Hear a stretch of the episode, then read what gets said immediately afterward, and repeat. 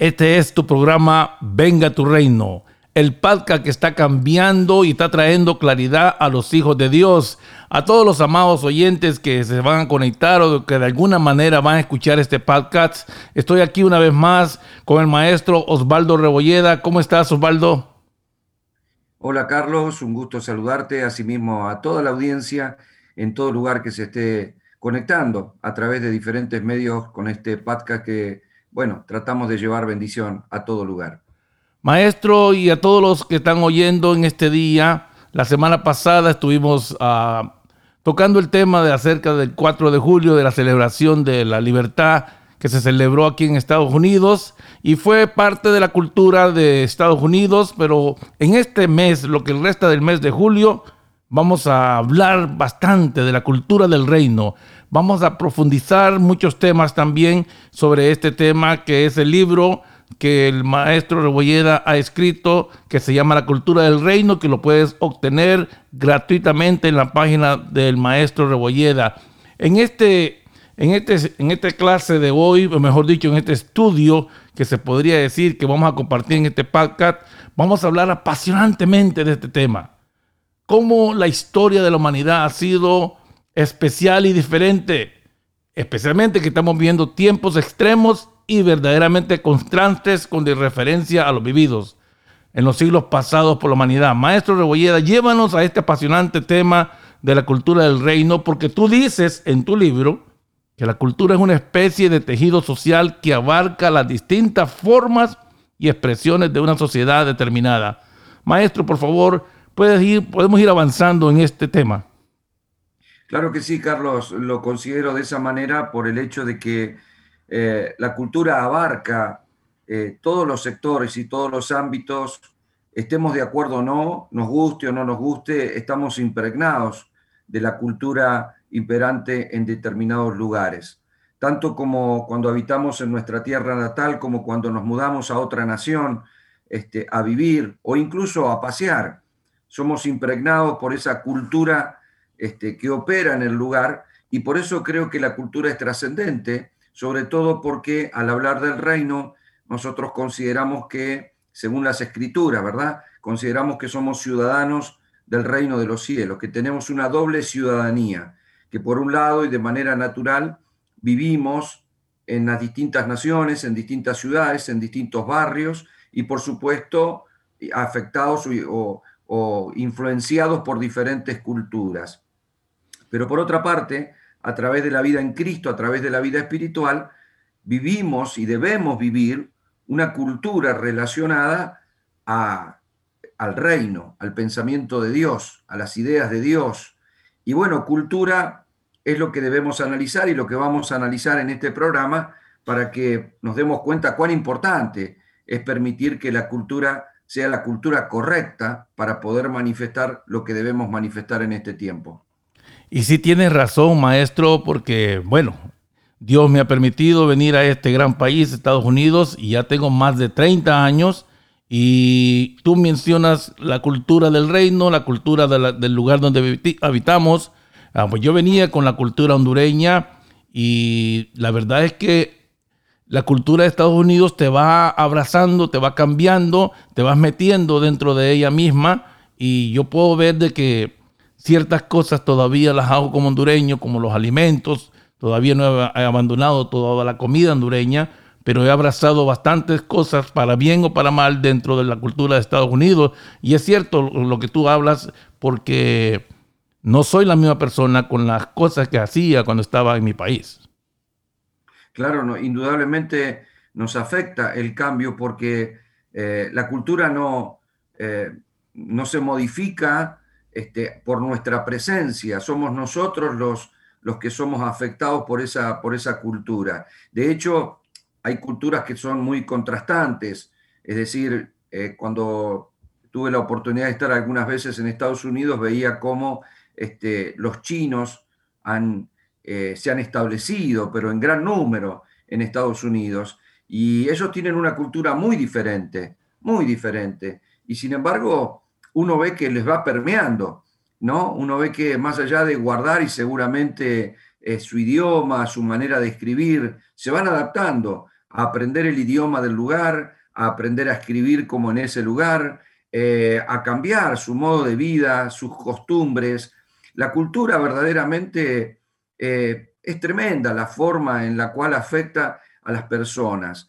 La palabra cultura viene de aquello que se siembra, de, la palabra este, cólere es de donde derivan los siguientes significados, ¿no? Cultivar la tierra, que cultivar se convirtió en, en hacer brotar ¿no? el, reino vegetal habitar un lugar, de ahí se derivó la palabra colono, ¿no? Este, la palabra colono deriva de la misma palabra cólere, que es de donde proviene la palabra cultura. Incluso honrar en adoración, eh, para nosotros es culto. La palabra culto proviene de la palabra cultura.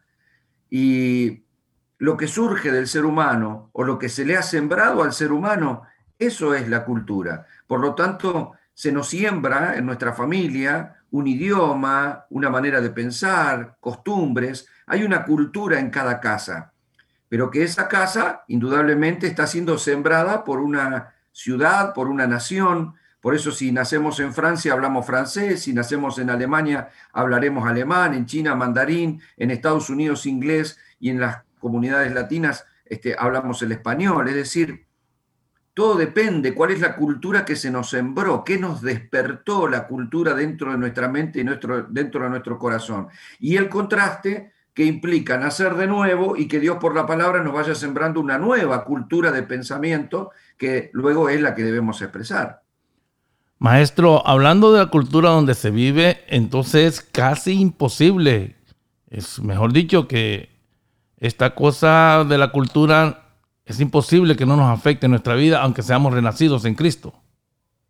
Claro que sí. Bueno, a, ver, desde la como visión hebrea, nosotros somos un ser integral. Yo a veces para poder estudiar eh, o para poder definir conceptos que la Biblia nos plantea, eh, suelo separar, como el mismo apóstol Pablo hizo, al ser humano en espíritu, alma y cuerpo. Es decir, hemos nacido en el espíritu, pero todavía seguimos teniendo un cuerpo, el mismo cuerpo, este, este cuerpo que Pablo lo define como un cuerpo de muerte, que el día de nuestra muerte Dios nos dará un cuerpo de resurrección, un cuerpo glorificado.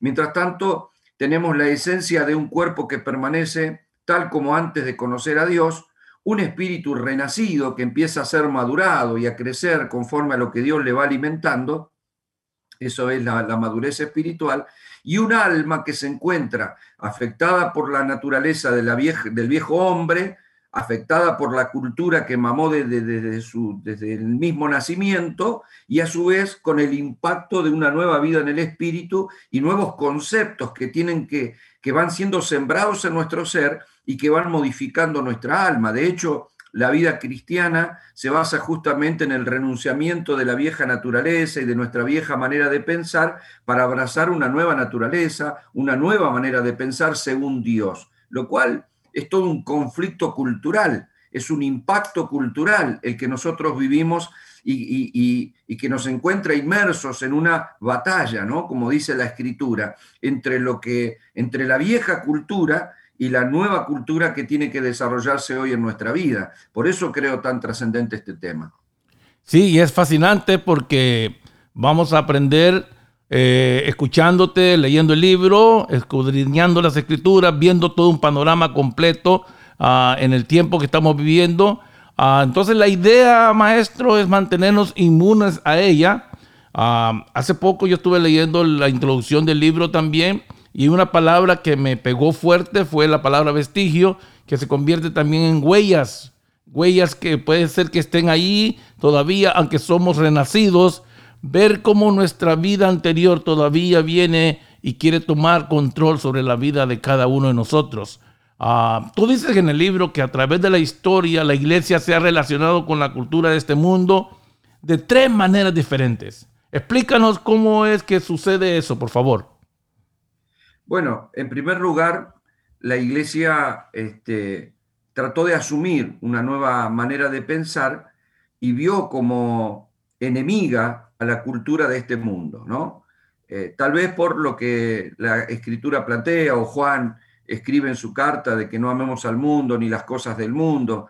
Y obviamente que esta cultura en un mundo que está en tinieblas, en un mundo que está bajo el poder del maligno, como dice la escritura también, está totalmente afectada en todos los sentidos, en la música, en el arte, en todo lo que vemos. Este, está siendo sembrado un pensamiento, en algunos casos anticristianos, en otros, en otros casos parece que nada tuviera que ver, pero obviamente en, una sociedad que está en tiniebla este, va a estar impregnada la esencia este, de, la oscuridad. Y entonces la iglesia tomó una postura de encerrarse, de no contaminarse, de no mezclarse con la cultura de este mundo y tratar de salirse de la cultura de este mundo. Ahora, esto yo considero ante esto, que parece bueno porque evidentemente la separación no es otra cosa que tratar de sostener una pureza, un grado de pureza para con Dios y de no contaminarnos con las cosas del mundo. El problema es que la cultura, cuando está establecida de manera correcta, si se separa, eh, pierde la, posibilidad de penetrar el sistema. Es decir, si yo viajo a China, pero para no ser contaminado por la cultura china me encierro en mi casa con mi familia, es muy probable que yo dentro del ámbito de mi casa siga manteniendo la misma cultura este, que yo llevo a China. El problema es que yo no voy a penetrar, no voy a, tener ningún tipo de conexión este, con la cultura china. O sea, si estoy en un ámbito en donde puedo ser de influencia, eh, si yo me aíslo y me encierro, automáticamente tal vez no me contamine, pero por otro lado tampoco afecte a nadie. Es decir, no me puedo relacionar con nada porque estoy encerrado, ¿no? Algo así como esa orden religiosa de las carmelitas descalzas que se encierran en un convento y que pierden la comunicación con el mundo. De hecho, ellas hacen voto incluso de silencio para con los de afuera, por lo tanto están en un convento viviendo como santas, apartadas de todo, incluso no pueden hablar ni con su familia. ¿Qué implica esto? Me encierro, soy santo, me cuido, puedo orar, vivo en santidad, pero, pero no sirvo para la sociedad tampoco, porque no, no tengo ningún tipo de penetración ni de contacto. Esa fue la primera de, las de las tres posturas que tomaron. La segunda postura fue el tomar livianamente esa mezcla y decir, bueno, este, tenemos que mezclarnos, todo es lo mismo. Y eso tampoco fue bueno, porque la mezcla descuidada puede hacer que el estar en contacto y en comunión con una cultura pecaminosa nos lleve por el camino equivocado. Es decir, abrazar todo tampoco es la idea. La idea es cómo ser diferente este, dentro de un pueblo o dentro de, una, de un ámbito este, que es agresivo culturalmente, pero que no nos modifica, sino que nos mantiene siendo lo que somos. Por ejemplo, a Jesús le llamaron amigo de pecadores y él se mezcló con los pecadores, fue a la fiesta, comió con ellos, estuvo con ellos, pero nunca pecó. Es decir, que la santidad y la esencia no le impidió estar en medio de la sociedad, ir a la casa de un romano, de un judío, o de entrar a comer en la casa de un cobrador de impuestos, o sentarse a comer con una prostituta, o ir a un casamiento, o ir al templo, no lo descalificaba este, por causa de la esencia arraigada en su vida. Era tan clara la esencia en la persona de Cristo que pudo penetrar el sistema para, para a ver, para una, una, cierta confrontación no buscada, no generó confrontar, pero que indudablemente muchos se sintieron afectados, algunos para bien y otros para mal, ¿no? Porque ciertamente la, la esencia de Cristo le molestó a muchos. Sin embargo, él nunca tuvo problema en contaminarse con nadie, porque él sabía quién realmente era. Ahora, eh, otra de las posturas que se tomó y que para mí también están equivocadas es el hecho de querer cambiar la cultura. La iglesia no está para cambiar la cultura de Babilonia. La iglesia no está para que nosotros eh, tratemos de provocar un cambio cultural. No, nosotros impartimos vida, la vida del reino, en comunión con el Espíritu y la luz de la verdad, va produciendo en nosotros una nueva manera de pensar y una nueva manera de vivir, que no fue dada para cambiar la cultura sino para cambiar la vida de las personas. Y la vida de las personas, a través, la vida espiritual que puedan recibir como la recibimos nosotros, a través del desarrollo va a erradicar la vieja cultura pecaminosa que teníamos. ¿Me explico? Esa creo que es este, el verdadero principio que el Señor quiere para con nosotros y el cual propongo a través de este libro, por cierto. Muchas gracias, maestro. Antes de profundizar en estas últimas ah, posturas que tú has escrito en el libro, amado oyente, tú que me estás escuchando, que vas a escuchar este programa, estamos definiendo cómo la iglesia se ha relacionado con la cultura del mundo en tres maneras diferentes. Y maestro, yo me acuerdo cuando yo vine a los caminos del Señor, si es que puedo decir que yo vine, porque es una palabra que la usamos bastante eh, y muchas veces nos olvidamos que nosotros somos salvos por gracia. Pero ese tiempo que yo empecé a asistir a la iglesia o a congregarme, estaba esa separación y realmente eso no ayudaba mucho porque me desconecté mucho de, con mis familias y muchas otras cosas que realmente no las entendía, pero esa era la enseñanza que había. Y algo que tú dices en el libro que me impresionó es que dices de que de esa manera y estoy tratando de regresar un poco porque no quiero que se pierda este punto importante que está en el libro tuyo, que esa separación solo estableció de que el pecado estaba afuera. Y tú dices que el pecado está y nace en el corazón de todo ser humano. Explícanos un poquito más.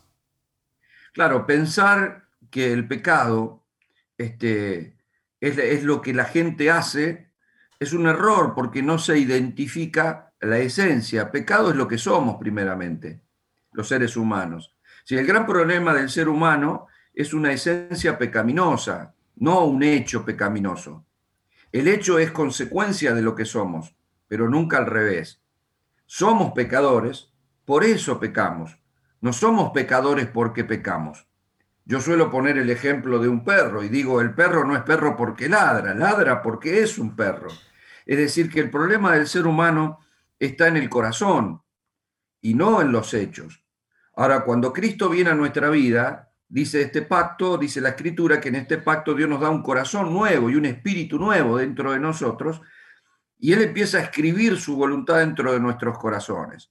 Es un cambio de naturaleza, un cambio de corazón, es un cambio de esencia. Entonces somos santificados. La santidad no es algo que se produce, es algo que se recibe primeramente. Al igual que el pecado, este, nosotros hemos pasado a una dimensión en donde somos santificados y porque somos santos, producimos obras de santidad. Yo no me porto bien para ser santo, soy santo y por tal motivo me porto bien. Lo que hizo Dios fue cambiar la esencia de nuestro corazón. Ahora, lo que vemos nosotros en el mundo eh, es el resultado, los hechos, la forma, este, la cultura en todas sus expresiones, porque la gente cuando hablamos de cultura está pensando en la música, en el cine, en el teatro. Este, no, no, la cultura tiene que ver con todo lo que se ha sembrado en el ser humano, ¿no? Eso es la cultura, un modo de pensar, un idioma, una manera de hablar, una, una forma de vestir, una moda, todo tiene que ver con la cultura. Esa cultura que vemos en el mundo, en las sociedades, es el resultado de cosas que habitan en el corazón del ser humano. Y por eso se manifiestan de determinada manera. El ser humano no hace cosas para hacer, es y por eso hace cosas de determinada manera, porque eso fue lo que se le sembró. Es, muy claro, por ejemplo, lo de los idiomas, porque nosotros vemos hablar a un chino en mandarín y nos parece algo complicadísimo, difícil. De hecho, uno los mira una escritura este, China y uno encuentra un montón de jeroglíficos que dicen, bueno, no puedo identificar nada, debe ser terrible aprender algo así. Sin embargo, si hubiésemos nacido ahí, hubiese sido algo totalmente fácil, natural, que se hubiese dado de manera muy natural. De hecho, este, vos lo, has visto claramente en el tema de los idiomas, ¿no? Tus hijos nacidos en Norteamérica hablan el idioma inglés de la manera más fluida, lógica y normal, lo cual si hubiesen venido hace poco de, Honduras, entonces tendrían que aprender a hablar inglés y no les sería fácil. Entonces vos tal vez teniendo más años que ellos, todavía estás peleando más con un idioma que a ellos le prendió de manera natural. ¿Por qué? Porque cuando naces, lo que se te sembró es más fácil que produzca que de pronto te tenga que ser arrancado eso para ser sembrada otra cosa, o, o sobre lo que está sembrado, sembrar algo nuevo, que es un idioma nuevo. Eso lo hace difícil. Ahí donde viene el choque cultural, ¿no? de lo que fue sembrado en nuestra vida y ya tenemos una manera de pensar, una manera de vivir, una manera de sentar, una manera de actuar y de pronto nos convertimos al Señor y Dios empieza a sembrar en nosotros una nueva manera de pensar, de vivir, de actuar, de pensar, un nuevo idioma, una nueva, una nueva manera de expresarnos. Y ahí hay un choque cultural. La iglesia tiene que resolver esto, de lo contrario nunca podrá sembrarse como corresponde en el mundo. Excelente, maestro. Este es tu programa, Venga tu Reino. Este programa es auspiciado, tenemos patrocinador, es seguranza que se llama Integra. Integra nos ayuda a nosotros a salir al aire y es de bastante beneficio para nosotros que ustedes, las personas que están escuchando este programa, ah, vayan a la página del maestro Rebolleda, pueden obtener los libros gratuitamente y que también ustedes porque esto es de valor, no tiene precio, ustedes pueden dar una ofrenda, si el corazón de ustedes está entendiendo que esto es para beneficio del reino. Tú que me estás escuchando, estamos definiendo cómo la iglesia se ha mantenido relacionada con esto y esto va a traer bastante libertad, porque hace poquito hablamos de la libertad, cómo es, cuál es la verdadera libertad en el reino. Y maestro Rebolleda, explícanos, porque hay aquí, como estamos prácticamente aprendiendo contigo, estamos dándole a la gente algo básico, algo que tú como maestro está en tu corazón. ¿Cuál es la diferencia entre la cultura del reino y la subcultura evangélica? Explícanos qué es, por qué hay un choque también en estas dos cosas.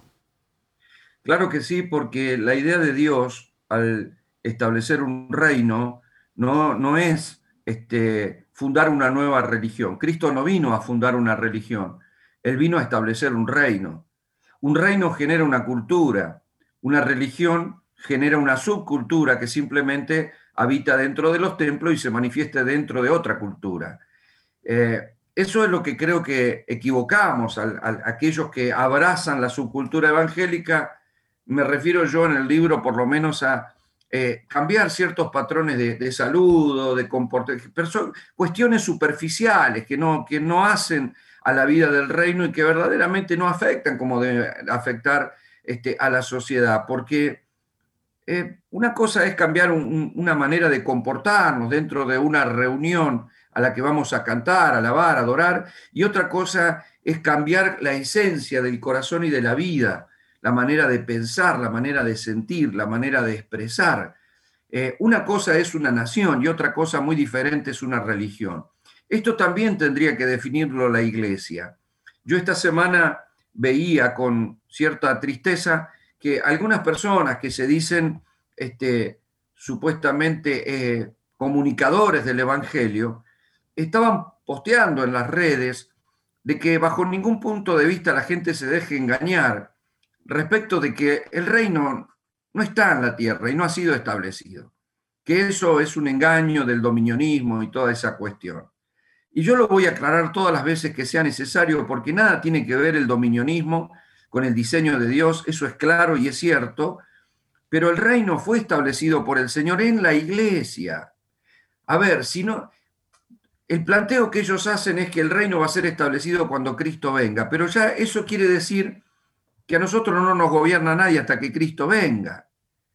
El reino fue establecido en la iglesia. El mundo no vive reino, la iglesia vive reino. Nosotros tenemos un rey. Nosotros queremos, a ver, reino es gobierno. Y es bueno cambiar esa palabra para poder comprender que el gobierno de Dios ya está sobre la iglesia por medio del Espíritu y la vivificación de la palabra. Nosotros vivimos reino, nosotros vivimos bajo el gobierno de Dios. El mundo no el mundo recibirá la manifestación plena del reino en la segunda venida de Jesús, pero en la primera venida Él vino y estableció el reino. El reino tiene que ver con el gobierno de Dios en nuestra vida y con, formamos parte de ese reino todos los renacidos, todos los que hemos recibido vida espiritual, por una sencilla razón, el reino es espiritual. Jesús dijo, mi reino no es de este mundo. Él no, no está estableciendo un reino físico lo hará en su segunda venida, donde el mundo entero tendrá que doblegarse al reino del Señor. Pero hoy el reino en la iglesia es un reino espiritual. Y ahí es donde hablamos de un choque cultural, de un reino espiritual manifestado en nosotros y un reino natural en el cual vivimos, pisamos, comemos, hablamos, escuchamos y vemos. Hay un choque que no debe impedir, debemos tener el cuidado que la cultura imperante en esta sociedad no afecte nuestra cultura espiritual del reino y que la cultura espiritual del reino no procure cambiar la cultura, sino cambiar la vida. ¿Cuál es la postura correcta que yo creo que debemos tener? Es el desarrollar, no combatir la cultura ni aislarnos de la cultura de este mundo.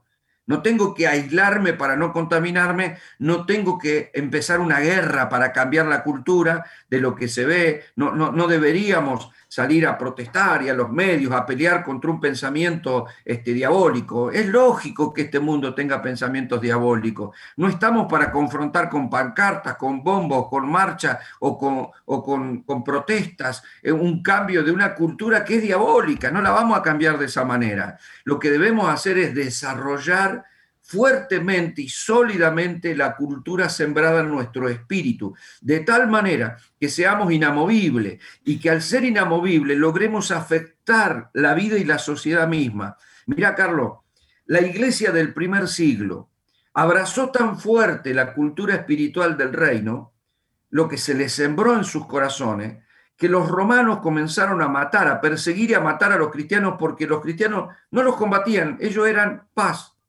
ellos no combatían a Roma, no sacaban la espada, no, no andaban peleando con nadie, no nada, ellos simplemente vivían su fe, pero no se doblegaban a la cultura de Roma ni se postraban ante el César como Señor. Para ellos el Señor es Jesucristo. Era tanta la devoción interna de todo eso que los empezaron a atacar, a, a torturar, a matar, a destruir, pero al final no pudieron destruirlo porque era más fuerte lo que estaba dentro del pueblo cristiano que la cultura de Roma, que Roma trataba de imponer al pueblo judío.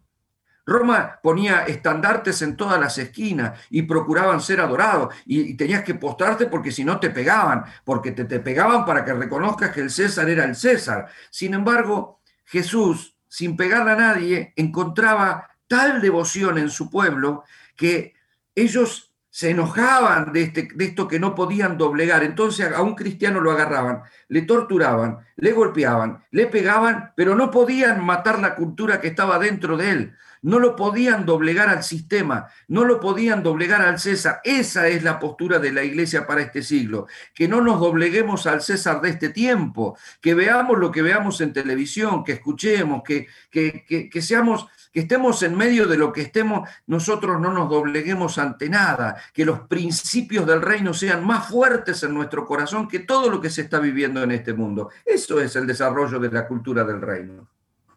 Excelente, maestro. Y también tú mencionas en el libro que cuando adaptamos y comprendemos esto, eh, esta mezcla de que posiblemente la iglesia esté viviendo o se ha metido dentro de la iglesia, has hecho de que el Señor no sea el verdadero Señor como absoluto, sino como un gran líder moral nada más. Ah, que venimos y hacemos cambios, eh, posturas, pero no estamos viviendo la verdadera, ah, el reino dentro de nuestras casas. Y eso es peligroso porque aquí dice que estamos como aceptando muchas cosas que el sistema está trayéndonos y, y tú lo acabas de explicar ahorita estas personas no se doblegaban tan fácil.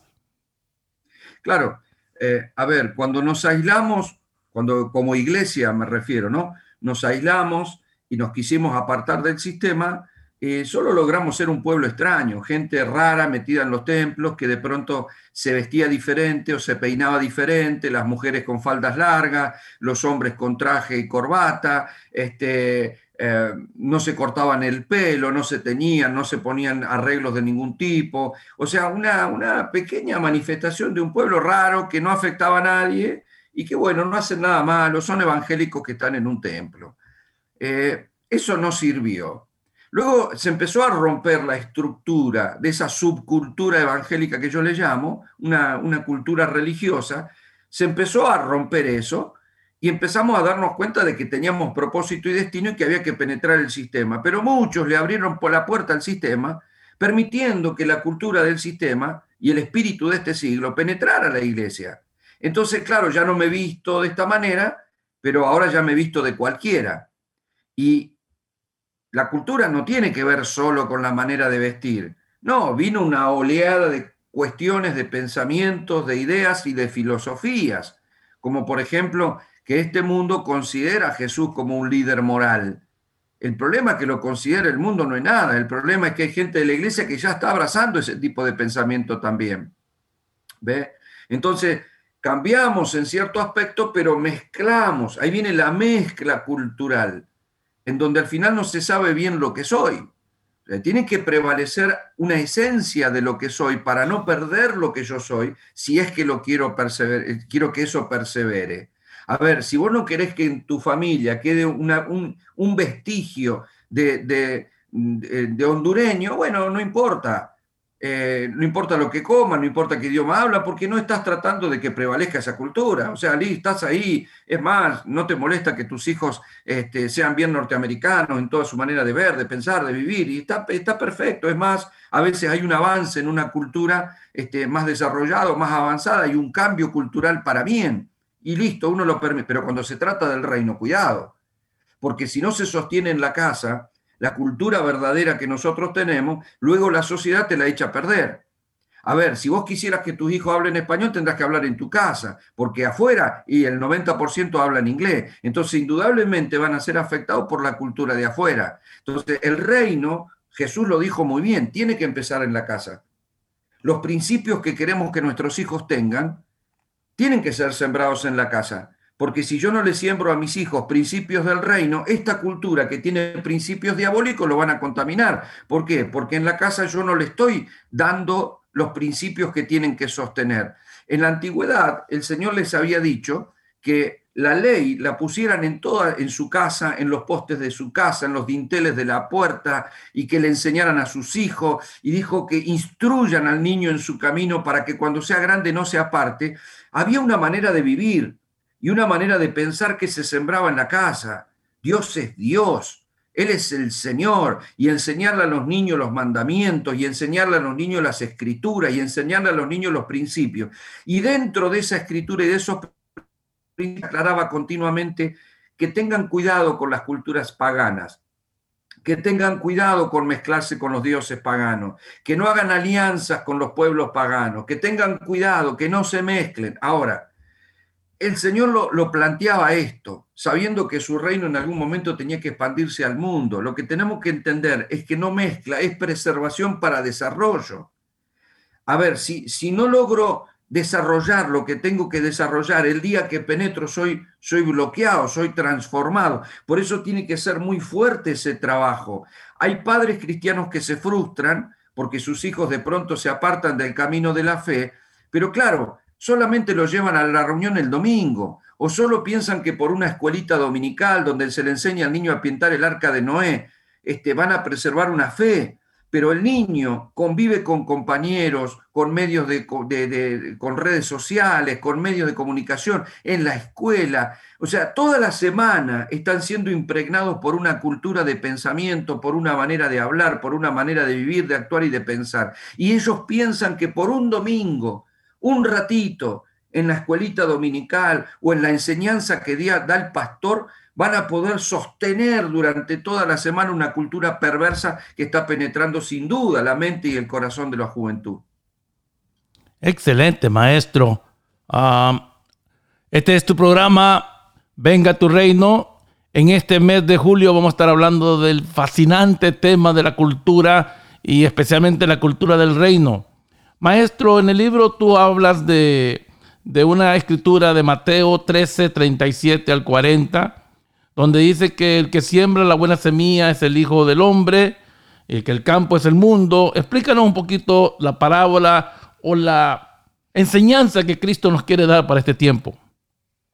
Bueno, es importante que la entendamos porque generalmente cuando se habla de cizaña en la iglesia se le atribuye al chisme, a la murmuración y ese tipo de cuestiones. Y en realidad, este, si lo vemos bien, esto que a veces se plantea dentro de la iglesia, Jesús no lo está hablando de la iglesia o puertas adentro, sino que está hablando del mundo. Veamos, dice, el que siembra la buena semilla es el Hijo del Hombre. El Hijo del Hombre es Cristo, ¿verdad?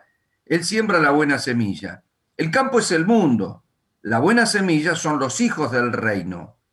Veamos esto porque si cultura es lo que se siembra, ¿cuál es el campo que se va a sembrar? Bueno, el campo que se va a sembrar no es la congregación, no es la denominación, el campo en el que se va a sembrar es el mundo. Acá dice, el campo es el mundo. Veamos al mundo, veamos al planeta Tierra como un campo que tiene que ser sembrado. Ahora, la buena semilla son los hijos del reino, nosotros.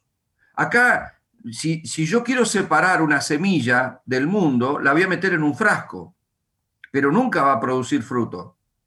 Si yo tengo una semilla que no quiero que se contamine con el mundo, con la tierra, yo agarro la semilla y la pongo en un frasco y no la voy a soltar en la tierra para que no se me estropee. Pero lo que está diciendo Jesús es que si esa semilla la sembras en la tierra, transformás la tierra, no transformás la semilla. La semilla se va a desarrollar, crecer y multiplicar. Ahora, acá dice que el campo es el mundo, que la buena semilla somos nosotros y que las cizañas son los hijos del malo.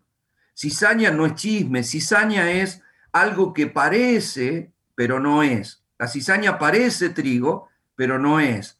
El enemigo dice que la sembró es el diablo. Es decir, en el mundo hay dos tipos de siembra. Una, una semilla somos los hijos de Dios, otra semilla son los hijos de Satanás. Los hijos de Dios fuimos sembrados por Cristo para sembrar al mundo. Los hijos de Satanás son sembrados por Satanás para sembrar al mundo. A ver, cuando Eva pecó y Adán pecó, el Señor soltó una palabra y dijo que pondría enemistad entre la simiente de la mujer y la simiente de la serpiente. Dice, tú le herirás en el talón y ya te herirán la cabeza. Quiero que prestemos atención porque hay personas que creen que esa enemistad va a ser entre el Hijo de Dios o el Hijo de los hombres, que es Cristo, y el Hijo del Diablo, o el diablo, mejor dicho. En realidad lo que plantea este, esta palabra profética del Señor es simiente contra simiente es simiente contra simiente, la simiente de la mujer, que es Cristo, contra la simiente de Satanás. Ahora, es hijo contra hijo. Ahora veamos este concepto, ¿no? Jesús dijo que Él es el camino, la verdad y la vida. Él se siembra en nosotros, Él siembra en nuestros corazones la verdad. Somos hijos de la luz porque la verdad ha sido sembrada en nuestros corazones. Jesús dice en, San Juan capítulo 8 que le dijo a los religiosos, ustedes son hijos del diablo, porque el diablo es padre de la mentira. Ahora quiero que veamos al mundo como un sistema, que la palabra mundo es la palabra cosmos en la Biblia, tiene que ver con un sistema, y veamos esto. Hay dos maneras de sembrar el mundo, con la verdad o con la mentira. Los hijos de Cristo somos la verdad. Los hijos de Satanás son la mentira. Porque Satanás es padre de la mentira y Dios es el padre de la verdad. ¿Me explico? Entonces, ¿sembramos en el mundo verdad o mentira? la cultura de este mundo, si miramos nosotros, la forma de pensar, las corrientes filosóficas, las enseñanzas universitarias de la ciencia, están impregnadas de mentira. A cualquier niño en la escuela le van a enseñar que el hombre descendió del mono. Mentira. De que el hombre ha evolucionado. Mentira. Es decir, eh, toda la enseñanza que se, o sea, puede evolucionar una manera de pensar, puede evolucionar una inteligencia, lo que no puede evolucionar es una raza, es una genética que es de hombre y que el mono sigue siendo mono. Ahora, con todo el pensamiento y todo el avance tecnológico y científico que hubo, es claro que hubo un avance tecnológico, pero no un avance moral. Entonces vemos a un mundo que supuestamente es más sabio para crear una computadora, una nave espacial, pero mucho más necio para aceptar la verdad de Dios. Está cada vez más impregnado de mentiras. El mundo está impregnado de mentiras. ¿Por qué? Porque las tinieblas son justamente eso, un sistema cultural de pensamiento que siembra y siembra y siembra engaño, engaño, engaño, engaño. Entonces la gente vive detrás de espejismos, vive detrás de pensar que el éxito es la fama o el dinero o los bienes materiales. La gente está desenfocada porque vive detrás de las mentiras de Satanás. Ahora, nosotros vivimos un reino en el cual el principio y el fundamento de la vida del reino es la verdad. Es la verdad. Nos basamos en la verdad y pensamos con la verdad y actuamos con la verdad. Ahora, veamos esto. Cuando en un caso judicial hay una persona que dice la verdad y viene un testigo falso y siembra una mentira, automáticamente está tratando de afectar la justicia. Podés condenar a una persona inocente por una mentira que fue sembrada. De hecho, eso pasó con Jesús, ¿no? Él nunca hizo nada, eh, los religiosos pusieron falsos testigos, lo acusaron y terminaron cometiendo una justicia que fue matarlo. ¿eh? Entonces, así quiero que veamos cómo trabaja la cultura de este siglo. El problema no es que nosotros estemos viviendo en justicia, el problema es que este sistema no nos siembre la mentira. Pequeñas gotas de mentira son veneno.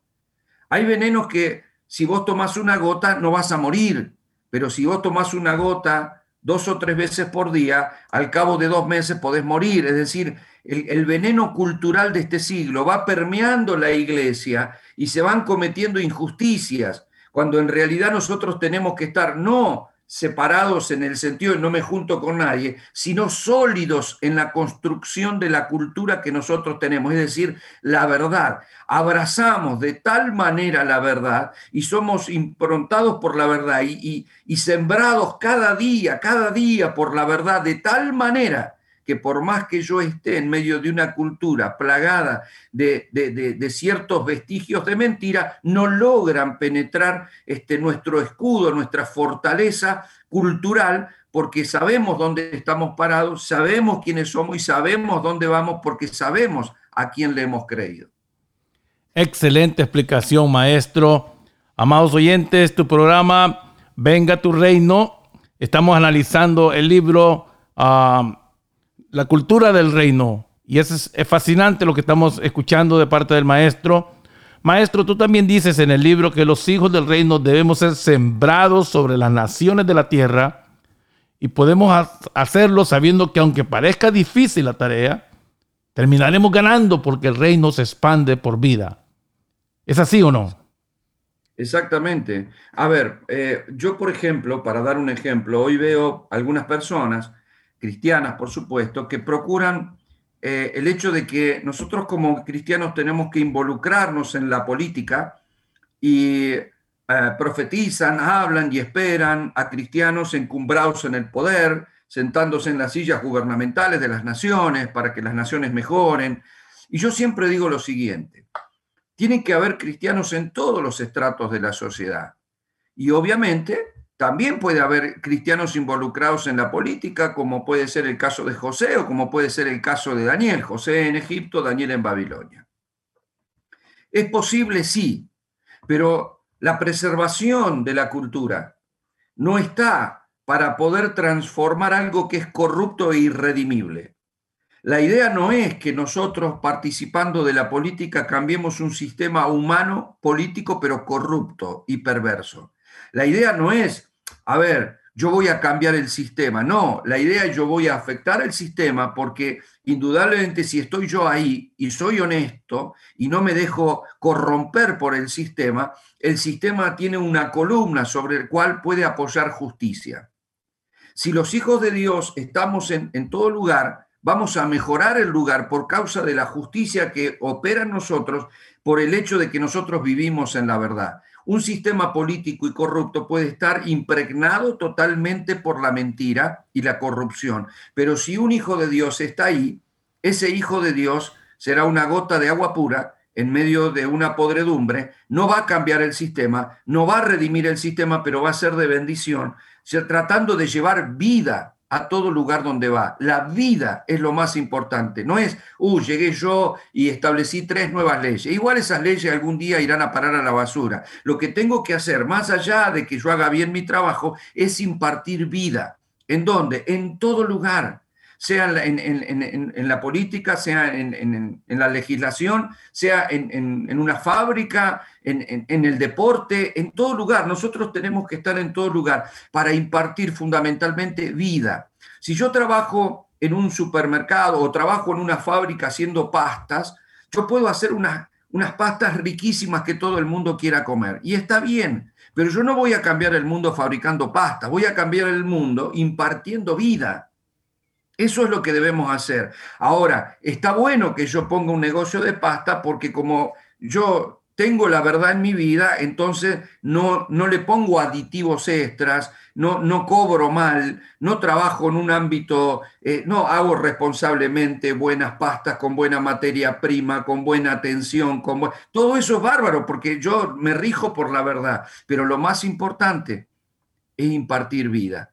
Entonces los hijos de Dios somos diferentes, somos mejores empleados, mejores patrones, más honestos en nuestra forma, en nuestro trabajo, en la forma en que desarrollamos, porque esa es nuestra cultura. Pero debemos saber que eso se imparte no por ejemplo. Yo, yo soy un ejemplo para que otros me copien, no.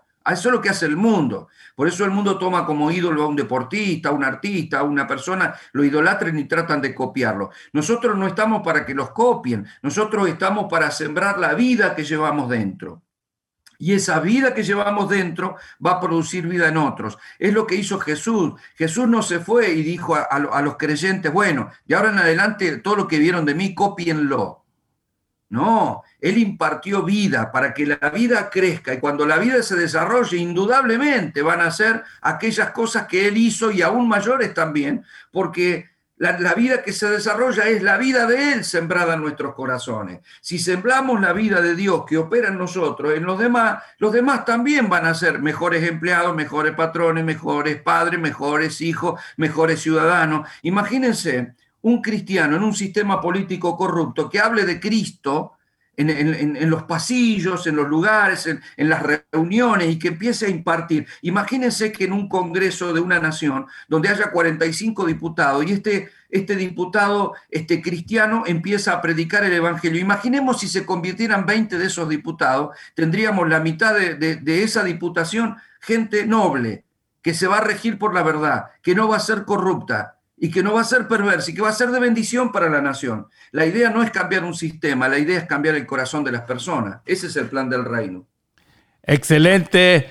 Amados oyentes, acuérdense que Cristo fue sembrado en nosotros. Los hijos del reino debemos sembrarnos en todas las naciones de la tierra, porque las tinieblas producen muerte y el reino de Dios produce vida.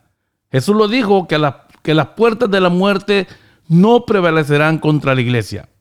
Estamos llegando al final de este programa, pero debemos estar confiados que si bien la cultura de algunas civilizaciones ha trascendido el tiempo, nuestra cultura de reino es eterna y con más razón permanecerá. Maestro, unas últimas palabras, por favor. Bueno, simplemente quisiera que podamos ver, por lo menos al terminar esta primera reflexión, eh, cultura totalmente cerrada, como la de una China comunista, por ejemplo, eh, no ha podido impedir que una iglesia subterránea se desarrolle y avance. No una iglesia con salones de reunión, ni con carteles, ni, con publicidades, ni con una página este, que pueda mostrar las prédicas de su pastor. Eh, ellos no tienen acceso a nada de eso, como por ejemplo en Corea del Norte. Eh, sin embargo, se sabe que hay una iglesia subterránea que está penetrando el sistema. Es decir, ellos viven bajo la exigencia de un régimen perverso y un régimen absolutamente totalitario, que te impone una manera de pensar, de vivir, de actuar, y, te impone lo que tenés todo, te lo impone todo, porque por eso es totalitario. Pero aún así no han podido impedir que haya una iglesia subterránea, se le llama subterránea porque no es visible, pero no por eso menos poderosa, al contrario. Ellos siguen la vida, cantan las canciones que te impone el gobierno, me visto como me impone el gobierno, estoy en medio de ahí porque eso es lo que tengo que hacer y me desarrollo dentro de esa vida y está bien. Sin embargo, mi fe está siendo fundada, trabajada, desarrollada en mi casa y en mi familia. Y el día que me agarren, me meterán preso, me torturarán, me cortarán en pedacitos, pero ya nunca podrán destruir lo que soy, porque el Evangelio viene a cambiar lo que soy, no lo que hago. Por lo tanto, ellos no se preocupan en cambiar el idioma, sino la manera de pensar. Ellos no procuran combatir al sistema comunista, no, ellos no, porque no estamos practicando una política, pero por más que vos estés dentro de un sistema y Pilato te pegue una cachetada, tu reino no es de este mundo, tu ejército es más fuerte, tu poder es mucho más grande que el que puede tener Pilato. Es decir, eso es lo que Jesús le planteó. Vos no tendrías autoridad si no te fuera dada de arriba. En otras palabras, Vos me podés pegar, me podés torturar y aún me podés mandar a la horca, pero a la, cruz, pero lo que no podés evitar bajo ningún punto de vista es que yo sea lo que yo soy. ¿eh? Entonces Jesús le habló de la verdad y Pilato le dijo, ¿y qué es la verdad? Y Jesús no trató de explicársela. Porque ¿cómo explicás la verdad a una persona que está en tiniebla? Primero le tiene que amanecer la luz. Jesús le dijo a Nicodemos, ¿querés entender la verdad? Primero tenés que nacer de nuevo, porque si no, no se puede ser ciudadano del reino. Un ciudadano entra en una nación cuando nace, se lo inscribe porque acaba de nacer. Si tu nombre está escrito en el libro de la vida, entonces sos parte de una nación. Y si sos parte de una nación, entonces vas a desarrollar la cultura de esa nación. Luego te explico qué es la verdad, pero viene como parte de una genética sembrada en un corazón. Ojalá que los que estén escuchando puedan comprender y se pregunten si su nombre realmente está escrito en el libro de la vida. Si no está, sepan que todavía no están inscritos en esta nación como ciudadanos del reino. No se alegren por otras cosas, no se alegren por tener, no se alegren por el éxito, no se alegren por las propiedades o por las riquezas, eh, sino más bien alégrense si su nombre está escrito en el libro de la vida, porque ahí sí la verdad empezará a desarrollarse en ellos y van a ser parte de un reino glorioso que es eterno y que no está ni limitado ni influenciado para mal por un sistema perverso y corrupto cultural como el que nosotros vivimos hoy en las naciones del mundo. Ojalá muchos puedan reflexionar y que los que no son, bueno, abran su corazón para entrar a través de la verdad y los que son puedan forjar esa verdad en su vida para no ser afectados por esta cultura perversa que nos rodea. Muchas gracias, maestro Rebolleda. Muchas gracias por compartir tu libro por tan, que está lleno de tanta sabiduría que Dios ha puesto en ti. Amados oyentes, es el final. Acuérdate que la cultura del reino surge de lo que el Señor siembra en nuestros corazones. Y desde ahí avanzaremos hasta llenarlo todo con el poderoso, el poder del Evangelio del reino. Así que gracias por escucharnos y gracias por abrir sus corazones, eh, expander su mente, que sea transformada para poder tomar todas estas herramientas, para poder penetrar el sistema, para dar cambios y dejar ver la manifestación de los hijos de Dios. Bye bye.